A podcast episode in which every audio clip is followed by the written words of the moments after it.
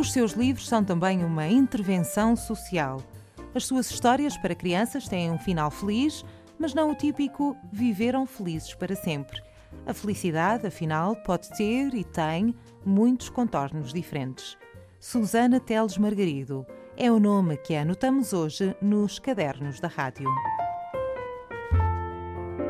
Nos cadernos da rádio. Cristina Oliveira anota os nomes que fazem a literatura açoriana dos nossos dias. Aos sábados, na Antena 1 Açores. Esta semana, com Susana Teles Margarido. Susana Teles Margarito, olá, bem-vinda aos Cadernos da Rádio. Olá, obrigada pelo convite. Vamos eh, falar um bocadinho sobre a sua vida, o seu percurso pessoal. É natural de Ponta Delgada. Ponta Delgada, exatamente. Embora, portanto, como o meu pai era oficial da Marinha, tenha percorrido um pouco o país e as ilhas dos Açores também, algumas ilhas dos Açores, mas sou daqui. Hum, e praticamente posso dizer que tenho vivido quase sempre cá, com algumas saídas por alguns anos, mas uh, Onde é, é que viveu? Eu vivi muito, vários anos no continente, portanto, vivi na, na margem sul, em Almada, e também vivi na Ilha do Pico vários anos, mas era miúda. E depois fui saltando, também estudei no continente alguns anos, depois voltei para cá, portanto tenho andado um pouco fora e dentro, sempre em Portugal, portanto nunca vivi no estrangeiro, mas entre as ilhas e o continente tenho, portanto, tenho andado um pouco por fora e por dentro, digamos assim, mas já há muitos anos que, que estou aqui na ilha sem saídas. Mas voltou para Ponta Delgada já adulta? Foi uma decisão sua não, ou não. Veio, voltou com a família? Eu voltei com a família. Vim com a família. Portanto, saí com a família e voltei com a família. E desde que sou adulta, tirando uns anos que estive a estudar numa universidade em Lisboa, tenho vivido sempre cá. Estudou Sociologia Estudei Sociologia. Fez uma, uma pós-graduação em Proteção de Menores pela Exato. Faculdade de Direito de Coimbra, uma pós-graduação em Língua e Literatura uh, Portuguesa, já é mestre em Literatura Infanto-Juvenil.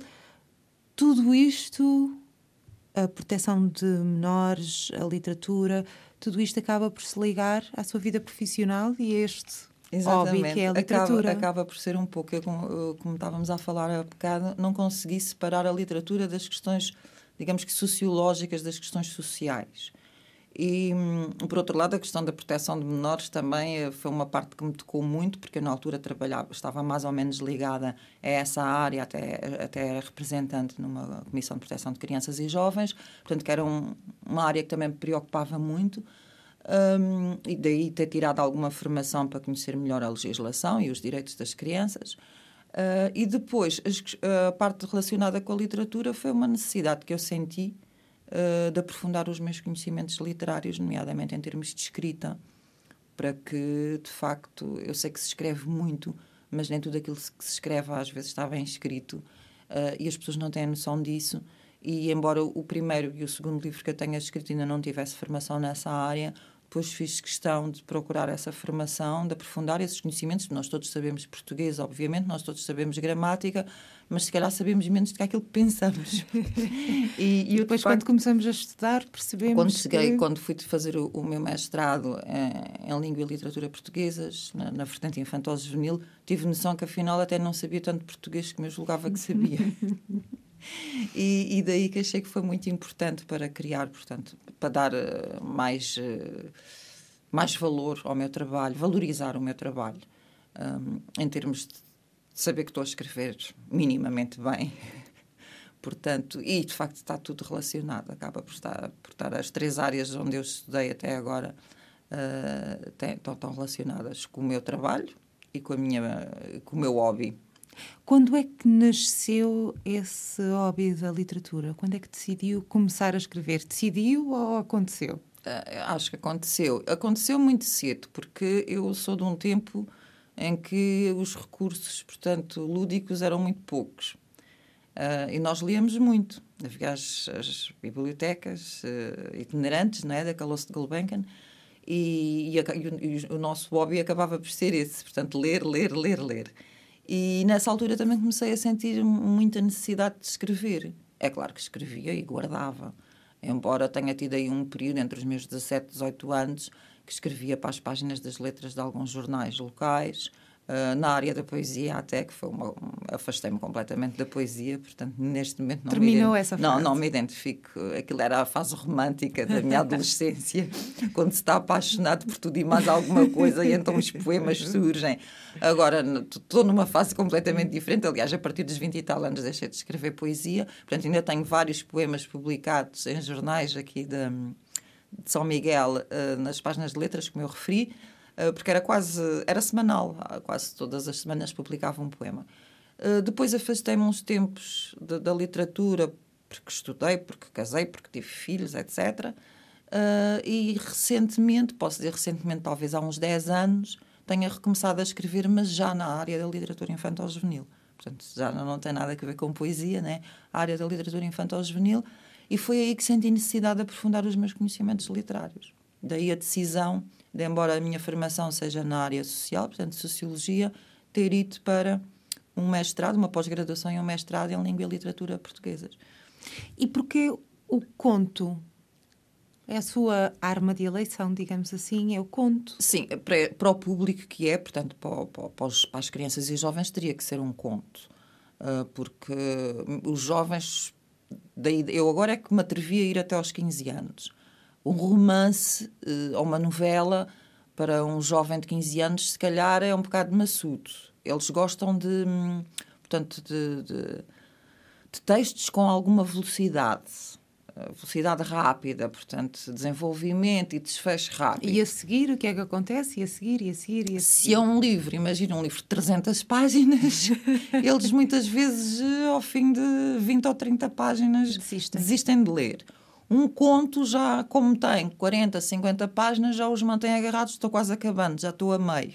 Ainda outro dia ofereci uh, esse, esse livro da, da Rapariga do Véu, da Sara, a uma, uma jovem de 14 anos que, segundo a família, não lê, nunca lê. E ela deu-me feedback que já ia a meio do livro e que estava a gostar muito e que de certeza que ia lê-lo até ao fim.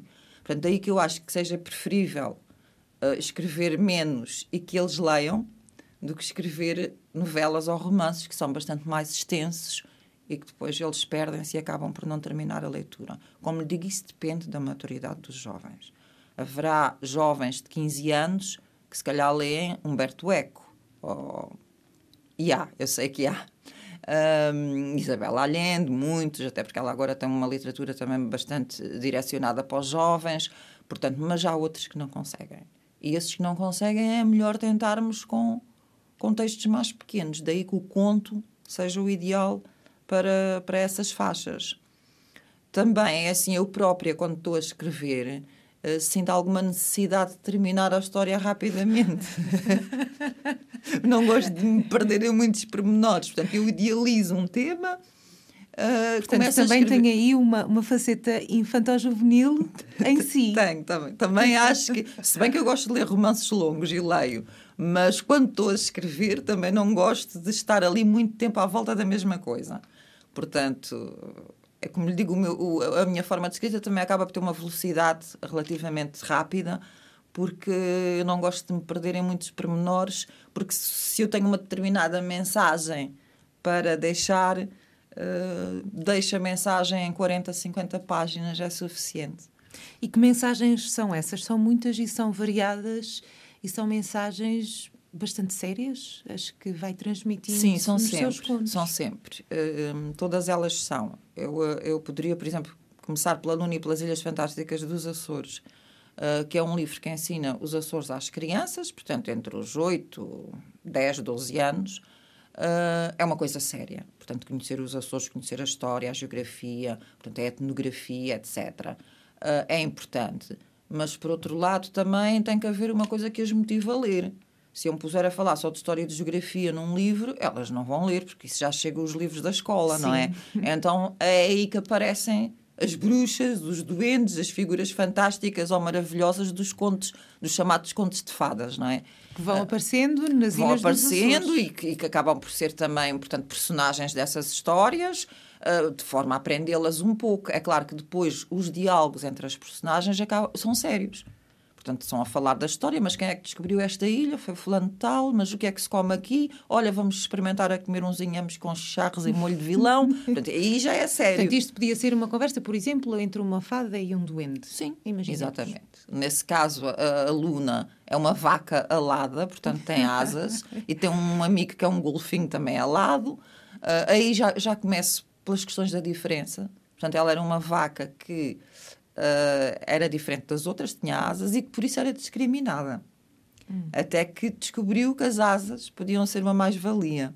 E a mais-valia foi, as outras ficaram nos seus pastos quietinhas e ela foi conhecer as Ilhas dos Açores. Sim.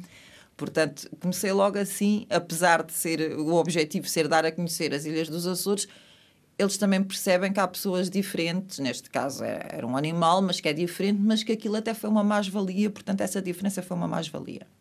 Os outros livros também acabam sempre por falar de coisas sérias. Portanto, as questões do racismo, que é um mundo de chocolate negro e um mundo de chocolate branco. Os miúdos, quando eu começo a ler a história de chocolate, começam logo todos deliciados, mas percebem que, afinal de contas, há chocolates de muitas cores. Até lhes dou os exemplos dos Smarties, eles gostam dos Smarties de todas as cores. Não gostam mais do amarelo nem do vermelho, porque, no fundo, todos sabem a chocolate. E, e eles percebem que existem pessoas também de, de diferentes cores e que, como tal, são, podem ser todas boas, todas maravilhosas, da mesma forma que poderão ser todas más. Portanto, não é a cor que faz uma pessoa ser boa ou ser má. E já sentiu que estava a ter um impacto direto em crianças em situações dessas? Já, já, já senti. Já senti mesmo numa escola, a professora pediu para eu ir lá especificamente porque notou que havia racismo dentro da sala de aulas e eu fui à escola, contei a história, falei um pouco sobre racismo e depois, no fim, houve um miúdo que pediu desculpa ao outro do seu comportamento.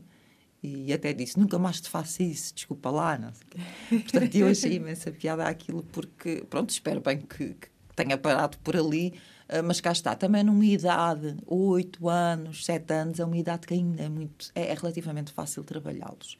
Portanto, porque os, os estereótipos que eles possam ter ainda estão muito muito à flor da pele. Portanto, se nós os trabalharmos nessas idades, ainda é possível conseguirmos que eles venham que se venham a tornar em pessoas, hum, eu quase diria dignas mesmo, dignas, que respeitem os, os outros, os direitos dos outros, as diferenças dos outros.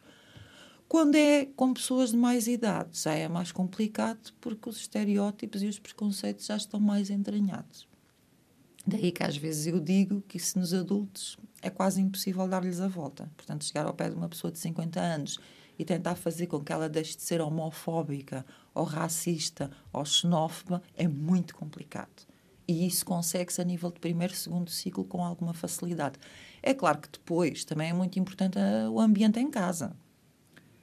Muitas forem... vezes é necessário a criança, o jovem, contrariar o ambiente e os ensinamentos, no fundo, não é? E no fundo a Tem escola também é claro que a escola, o objetivo da escola é ensinar, eh, digamos que a ler e a escrever, mas também ensinar um pouco o que é a vida nesses, nesses, nesses diferentes aspectos, é? nas suas diferentes vertentes, de forma a que quando eles chegarem a casa e ouvirem o pai ou a mãe dizerem uma conversa homofóbica ou racista, tenham o discernimento de perceberem que eles estão errados. Uh, por isso é que eu lhe digo, numa determinada altura da vida é mais ou menos fácil, a partir de uma certa altura, eles já começam, portanto, a criar as suas opiniões. Não é? a, estrutura deles já está de tal forma solidificada em termos de personalidade, por aquilo que aprenderam em casa e com os pares, que fica extremamente complicado mudar-lhes a atitude, a não ser que alguma coisa aconteça na vida deles. E em relação à deficiência, eu chamo muitas vezes a atenção a isso. Eu disse, vocês hoje estão todos saudáveis, não têm problema nenhum. Imagina que ao atravessarem a rua são atropelados, ficam paraplégicos. Como é que vai ser a vossa vida daqui para a frente? Eles aí ficam já assim um bocado assustados. Ou então imaginem que vocês vão ter um filho e que o vosso filho uh, acaba por ser homossexual ou a vossa filha. Depois aí há sempre imensas conversas terríveis. Eu fazia, eu acontecia, eu batia, eu castigava. Eu dava-lhe e tal, não é? Uh, até, até, até, mais do que isso. Sim. Eu matava. Mas depois começa-se a conversar. Mas tu ias fazer isso ao teu filho? A coisa mais importante da tua vida. Daí, como lhe digo, é, é mais ou menos fácil se a gente conseguir fazê-los perceber que aquilo pode acontecer com eles. Ou então, imagina que o teu filho uh, branquinho, lourinho de olhos azuis, se apaixonam por uma rapariga negra. E, e, como é que vai ser? Os teus netos vão ser negros, de certeza. Como é que vai ser? Ah, ficam assim meio atrapalhados, mas depois dizem: Ah, pois, olha, mas ia gostar deles, são, meu, são meus netos. Às vezes é preciso isso, enquanto que em casa. É preciso personalizar as questões. Isso se fosse contigo, se fosse com a tua mãe, com o teu pai, tu que te ris daquela pessoa que cocheia, por exemplo, imagina lá que agora és tu que és atropelado e ficas a cochear. E aí eles já começam. Agora, é claro que isso também, de vez em quando, é preciso voltar a falar no assunto, porque eles depois também se esquecem com uma certa facilidade. Sim. O objetivo é deixar lá o bichinho, mas de vez em quando há que ir abordando. Daí que o papel dos professores, eu sei que às vezes é uma sobrecarga muito grande ter que cumprir programas e ter que abordar outros temas, mas entre uma aula de ciências naturais, uma aula de português, uma aula de história, ir falando num ou noutro assunto para lembrar aquilo que já foi debatido. Até porque nessas idades os jovens são, eh, os adolescentes principalmente, se calhar, são particularmente sensíveis à pressão de grupo. São muito, são muito suscetíveis, portanto, são muito suscetíveis àquilo que os outros pensam. Daí que o problema, por exemplo, do bullying seja muito, bastante grande nessas idades, porque eles são muito influenciáveis. E, e aquilo que eu retrato no livro da Sara, A Rapariga do Véu, é precisamente quando a Marta eu não me vou alongar muito, mas quando a Marta toma partido pela amiga, portanto, que é diferente, não é? Que é de outra religião e de outro. Uh, uh, começa a ser discriminada também e vítima de bullying também. Uh, e o que é preciso quando se fala desses assuntos com os jovens, com as crianças também, porque o bullying começa desde cedo, às vezes começa logo na, na pré, no ensino pré-escolar, porque há um que é mais gordinho, ou porque há um que tem, eu costumo dizer, ou as orelhas maiores, ou uma coisa Sim, qualquer do género. Serve, tudo é? serve, tudo serve para, para gozar com ele. Um, e as coisas vão piorando ao longo do tempo. Portanto, se não for incutida alguma responsabilidade e algum respeito pela diferença quando eles são pequenos, é óbvio que quando forem grandes não vão saber respeitar o outro. Mas é, cá está, é uma questão que tem que ser trabalhada a nível escolar, porque é o meio onde eles estão inseridos a maior parte do tempo, não é? Aqueles que ainda estão nas escolas, mas também a nível familiar. E às vezes vem, vem por exemplo, a família e estraga o trabalho que está a ser feito fora. e poderá também ser o contrário. Às vezes as famílias até podem educar os jovens num determinado sentido e o grupo de pares, portanto, os amigos, virarem-lhes completamente a cabeça. E aí eles é que estragam o trabalho E aí, um pai e uma mãe que educaram um filho ou uma filha para não serem homofóbicos, nem racistas, nem nada disso, de repente vêem-se com conversas de um rapaz ou de uma rapariga que se manifestam claramente racistas ou homofóbicos e que aprenderam isso fora de casa. No entanto, o mais comum é precisamente trazerem esses ensinamentos de casa.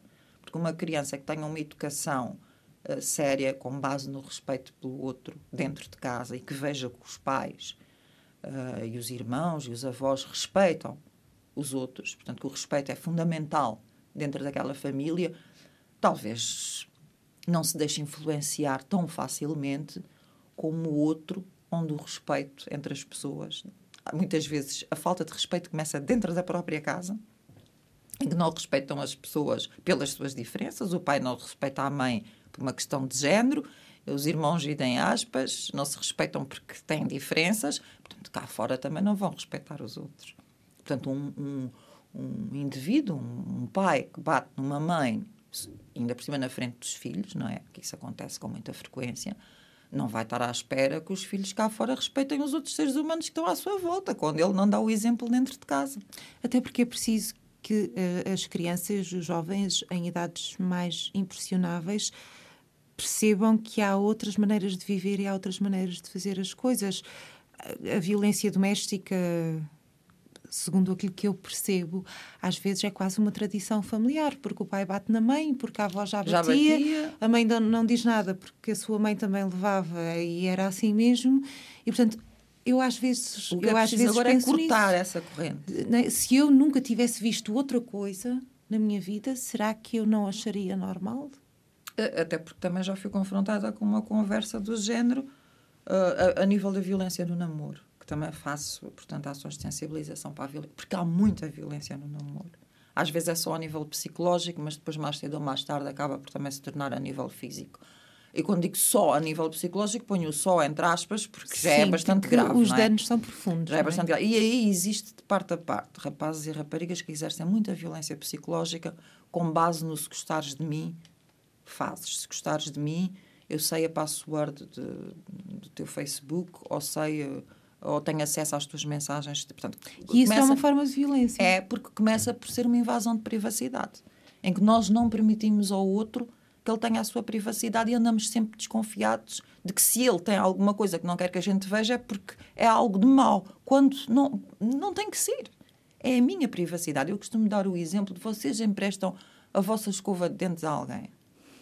Ai, não, que nojo e não sei o que. Ah, emprestar a escova de dentes é nojo. Então, emprestar o telemóvel, que é uma coisa também tão íntima, ou outra, outra coisa qualquer. Isso é a vossa o vosso pensamento. Vocês dizem às pessoas tudo aquilo que pensam. É claro que não dizem imaginam muitas coisas que nunca contam a ninguém.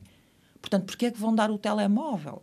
Se aquilo é uma parte de vocês, porque a gente já sabe que é, não é? Onde não estão as mensagens, onde estão os contactos das pessoas amigas. Sim, nessas idades, principalmente, são, acabam por ser, se calhar, uma extensão. E então começa aí. Se confiares em mim, se gostares de mim, deixas-me ter acesso às tuas coisas. Então, eu, eu, o que eu tento dizer é, mas o inverso também é. Então, se confiares em mim, se gostares de mim, não precisas ter acesso às minhas coisas.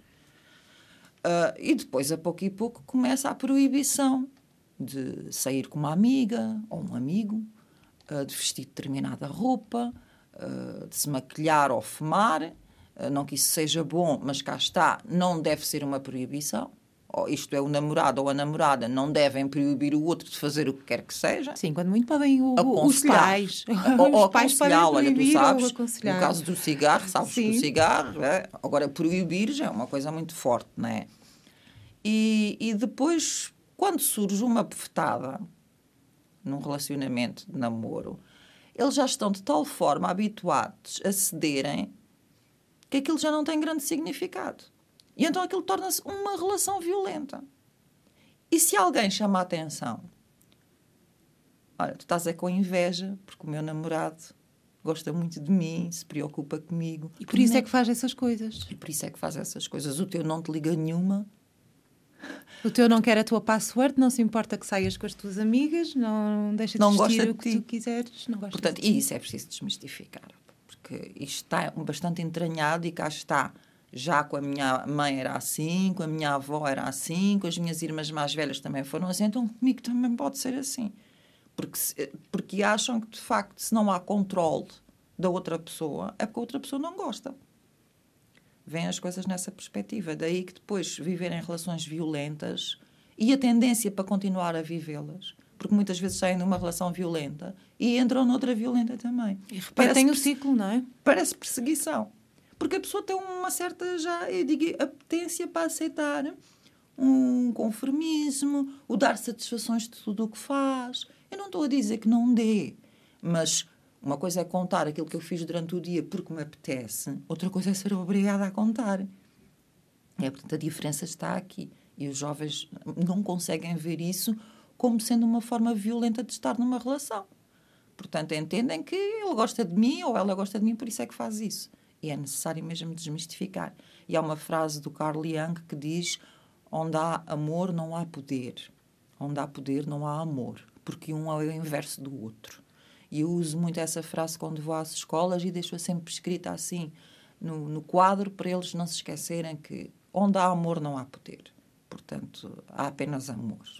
Vamos falar de finais felizes. As suas histórias trazem, os seus contos trazem estas temáticas do racismo, da diferença de género, da violência doméstica, do bullying, como é que são os finais felizes nestes casos? Os finais felizes são aqueles que eu acho que se parecem mais com a realidade. Portanto, não levar que a criança hum, seja enganada. No caso do, da violência doméstica, o final feliz que eu encontrei para uh, esse conto foi o divórcio entre, entre o pai e a mãe da, da, portanto, da personagem principal porque eu não acredito que a violência doméstica tenha um final feliz senão, que não seja esse. Ainda pode ser pior, não é? A gente sabe que muitas vezes a violência doméstica acaba em homicídio, em perseguições uh, e que se pode prolongar uma vida inteira, portanto, uma família infeliz que prefere continuar infeliz do que haja um divórcio. Eu, não acredito que a violência doméstica tenha cura quando ela se instala, porque aquilo depois é quase um vício. É claro que poderá haver casos em que a pessoa depois faz um tratamento, uh, psicanálise, etc., e pode melhorar, mas isso são tão raros, tão raros que não vale a pena pormos isso como um, um, um final feliz num conto. O, fina, o mais comum é o divórcio. Para não, ser, para não ser trágico, obviamente, daí que também não vá pouco o final feliz foi um homicídio, porque seria terrível, não é?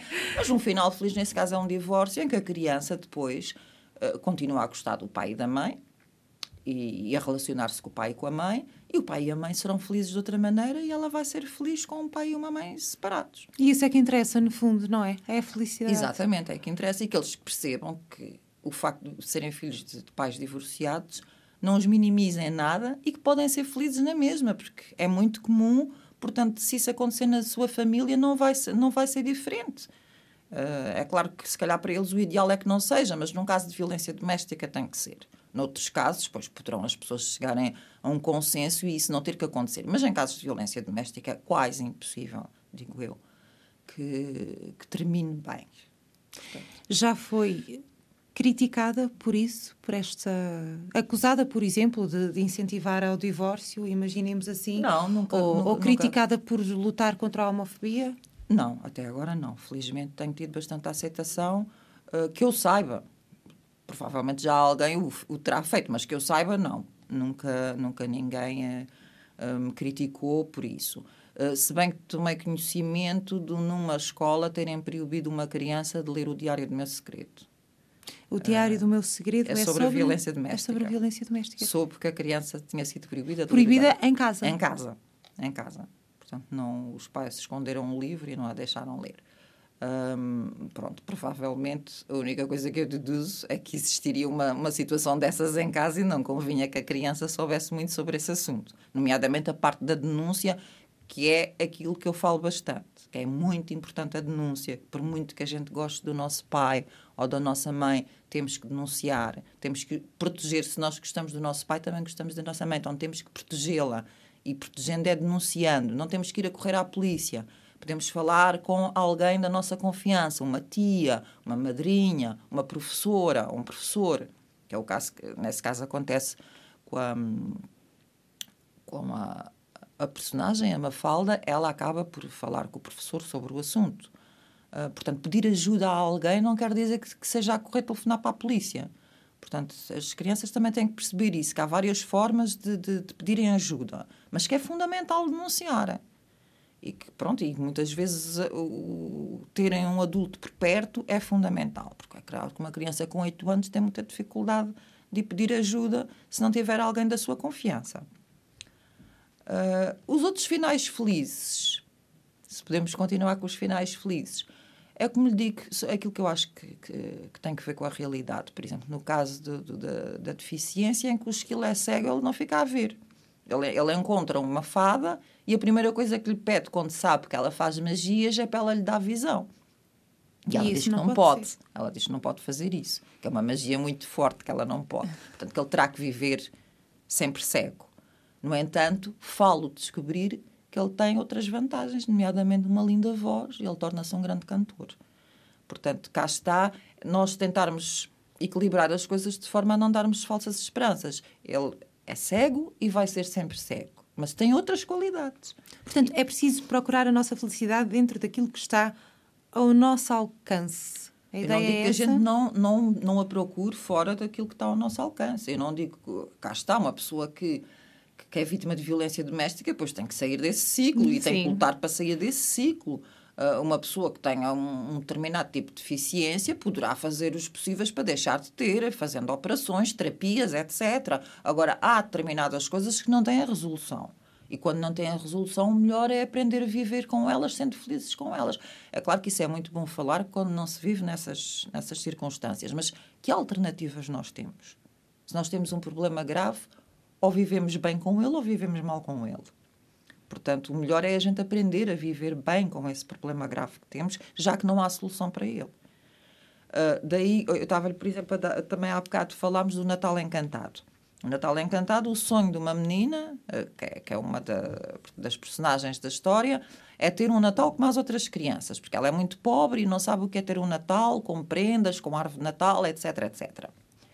E, de facto, isso acontece. Ela acaba por ter um Natal em que isso acontece, mas não acontece de uma forma materialista. Isso é, ninguém lhe vai dar dinheiro para ela comprar brinquedos e para ela fazer uma árvore de Natal. Não, ela acaba por ser levada para uma floresta onde os pirilampos, portanto, decoram a árvore de Natal e onde oferecem uns aos outros eh, ramos feitos com folhas e, e penas eh, que os pássaros oferecem para fazerem lindas capas, etc, etc.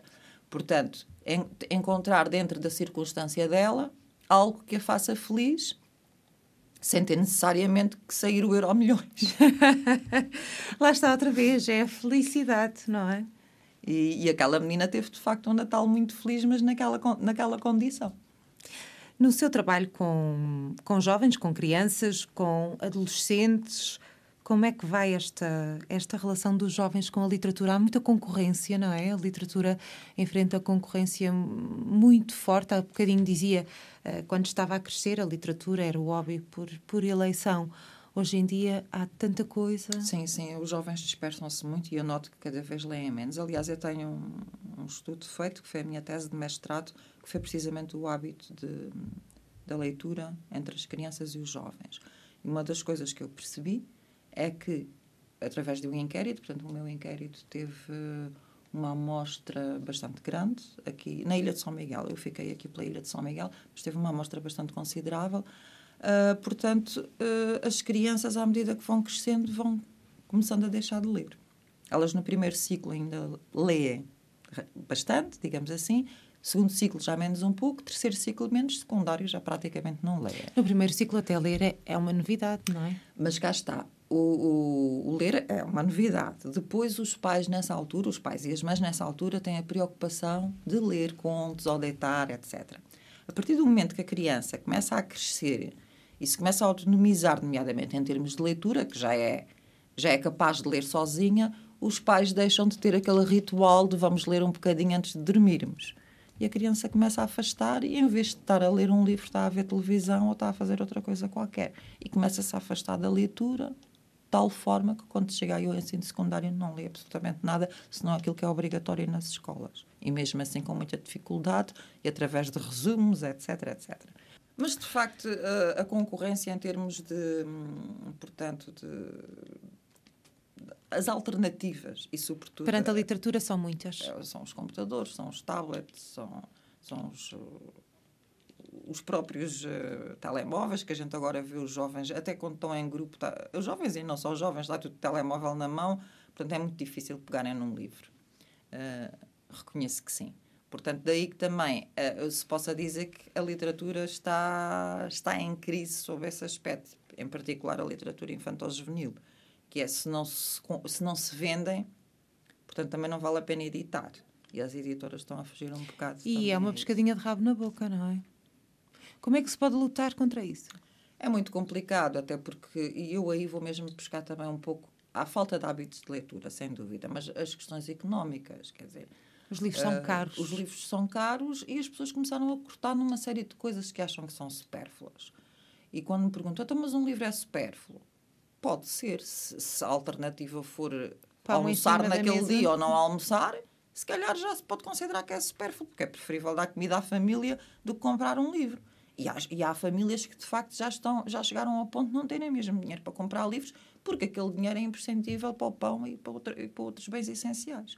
Portanto, e perante uma situação dessas, em que as pessoas estão a, pedir, a perder o seu poder de compra, é óbvio que, que os livros vão, vão, vão, vão se ressentir se vão ressentir outras coisas, considera, que se considera como os ginásios estão a ressentir e como se calhar as lojas que vendem roupas estão a ressentir, porque as pessoas há coisas que são fundamentais, que é a farmácia e o supermercado, não é? Sim. O resto vai-se pondo de lado e os livros, de facto, estão a ser bastante postos de lado e as literaturas não querem, eh, as, as editoras não querem apostar um, eh, em literatura infantil juvenil. É óbvio que se de facto for um grande escritor e quando digo grande escritor, estou a falar Muito em conhecido. termos, exatamente, em termos de projeção, eles podem lançar, começar uh, editar logo 20 mil exemplares ou 25 mil exemplares, porque sabem que o marketing não é, que é fundamental. Mas aí nem é a qualidade da literatura que está em causa, digamos assim. Eu sei que isto da qualidade da, da literatura e de outra coisa qualquer acaba por ser muito relativo, Exatamente. mas hoje em dia parece ser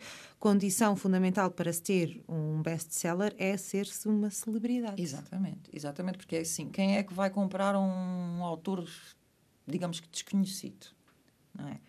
Quando se sabe que fulano tal ou Beltrano é muito conhecido e que até está a contar a vida dela naquela obra. Preferência uh, com algum escândalo pelo meio. Fundamental. Por isso é que eu costumo, eu às vezes costumo dizer que quando se fala de violência doméstica uh, e se diz, ah, mas entre as classes mais altas não há tanta violência doméstica. É claro, talvez não haja tanta, mas também existe. O que é certo é que as classes mais baixas vão à polícia e as classes mais altas vão às editoras. e, e vendem. E às tantas, aquela violência doméstica acabou por se tornar um sucesso e rendeu vários milhares. O que é que, o que, é, que é preferível para um jovem, para uma criança? Eh, para uma criança, se calhar, não, porque aí esse, esse tal conceito de, de qualidade será diferente, mas para um jovem, ou mesmo para um jovem adulto, é preferível ler seja o que for ou é preferível não ler? Imaginemos este tipo de livro que estamos a falar agora. Olha, isso, essa pergunta de facto é, é, difícil de responder, mas eu, eu quase queria, não é preferível ler seja o que for. Porque, hum, ao menos, obriga-os a ler, obriga-os a estar em contacto com o vocabulário, vai-lhes facilitar a escrita, sem dúvida alguma partindo do princípio que o livro sai sem erros ortográficos, já, já, já chega o erro, mínimo, não é? Vamos, é? vamos partir do princípio que o livro até está bem escrito, independentemente do tema. Só por aí já vale a pena ler. Porque eles, é o que eu digo, vão estar em contacto com a palavra. Em termos de escrita, vai, vai ser muito mais fácil para eles. E em termos de oralidade também. Eu costumo dizer quem não lê tem dificuldades de escrever e tem dificuldades de falar. Nós vemos que as pessoas que não leem têm um vocabulário muito limitado.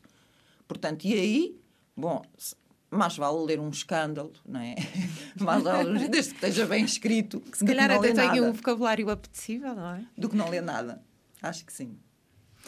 Já falámos também uh, dos seus contos, uh, o conto uh, por excelência, não é? Para, para a Susana e, e, a literatura infantil também, mas agora teve aqui uma. Não é uma, não é uma viragem, é uma continuação. Arrisca na literatura juvenil. É diferente escrever para uma criança e, e escrever para um adolescente? A, a diferença talvez esteja o, o, um pouco também no vocabulário, portanto, ter um vocabulário um pouco mais elaborado.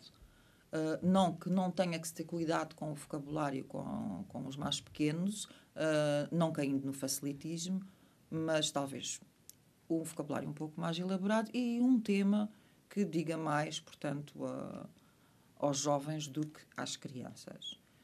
No caso deste, deste seu livro mais recente, eh, Saar, é assim que se pronuncia, Saar, a rapariga do véu, andamos aqui um bocadinho à volta das questões religiosas? Andamos um bocadinho à volta da xenofobia, uh, portanto, e do bullying. Neste caso, um bullying que advém precisamente da xenofobia. É uma coincidência nesta fase em que só se fala de refugiados né, de outra uhum. religião, de muçulmanos, o livro ter saído, mas ele já estava escrito. Foi coincidência, não teve nada a ver com isso. Porque, de facto, nós uh, está-se a criar uma grande xenofobia contra os muçulmanos. E isto é um perigo, porque nem todos os muçulmanos uh, são extremistas, nem todos os, os, muçulmanos põem bombas. É isso que é preciso também explicar às pessoas. Portanto, e daí que quando se associa uma determinada religião a um determinado comportamento, é preciso ter muito cuidado, cá está uma forma de discriminar com base na religião. Uh, e, e, a forma como as pessoas se vestem, que tem que ver com, com a etnia delas, obviamente, também. Portanto, neste caso, a Sara é uma rapariga que anda com um véu islâmico. E, e, estranham isso na escola e gozam com ela por esse motivo. Por acaso, agora aconteceu tudo isto, como nós sabemos, e, e vão entrar nas nossas escolas, provavelmente, muitas jovens de véus. E, e cá está. É bom que as pessoas estejam preparadas, que há várias formas de estar na vida, tanto na forma como vestimos, como nos comportamos. A nossa cultura, as culturas não são iguais, são diferentes e temos que aceitar. Todos temos é que aceitar as culturas uns dos outros, porque depois vêm as conversas, ah, mas porque é que a gente tem que aceitar a deles, eles não aceitam a nossa. Temos que aceitar todas as culturas uns dos outros, é um facto. Para podermos viver bem, em paz, e estamos a ver como é que o mundo está, infelizmente. E também temos que ver que não é só a nossa religião que é boa. Quer dizer, eu quando digo a nossa, estou a ver que a religião dos outros também é boa para Sim. eles. Portanto, temos que respeitar a religião dos outros. E não podemos discriminar as pessoas achando que, olha, é muçulmano, logo é terrorista. Temos que explicar às pessoas que as coisas não funcionam assim. E daí que esse tema já seja mais para jovens do que para crianças. Portanto, falar de religião, falar de, de desses assuntos, é, penso que é mais para, para, para miúdos mais crescidos, digamos assim, para adolescentes e adolescentes. Crianças é mais difícil, se calhar, entenderem esse tema. Uh, daí que agora tenho apostado nisso e, e tenho mais uma aposta entre mãos que não sei se vou para a frente ou não, mas também na área juvenil. E vamos ver, porque de facto com a crise não está fácil, uh, ver se é possível continuar a, a, escrever. Ou pelo menos continuar a publicar, porque escrever é sempre escrever é possível. Escrever é fácil, não é? é? É sempre possível. Agora, publicar é que é mais difícil. E eu uso um bocado a frase de o que é um escritor sem, um le sem leitores. Quer dizer, não há escritor se não houver leitor, não é? Eu escrever só para mim, está bem, olha, sou escritora, mas é só. Quem é que lê? Sou só eu. Portanto, nós temos que ter leitores. Daí que a parte de editar seja também importante. Uh, escrever é muito importante, é onde nós pomos as nossas ideias, os nossos sentimentos, mas depois é fundamental que alguém leia aquilo, porque senão não há escritor com. Escritores com livros na gaveta é capaz de haver muitos, mas ninguém os lê, não é? Portanto, ninguém os conhece. Susana Teles Margarito, muito obrigada por ter vindo aos Cadernos da Rádio. Obrigada eu. Nos Cadernos da Rádio. Cristina Oliveira anota os nomes que fazem a literatura açoriana dos nossos dias. Aos sábados, na Antena 1 Açores. Esta semana, com Susana Teles Margarido.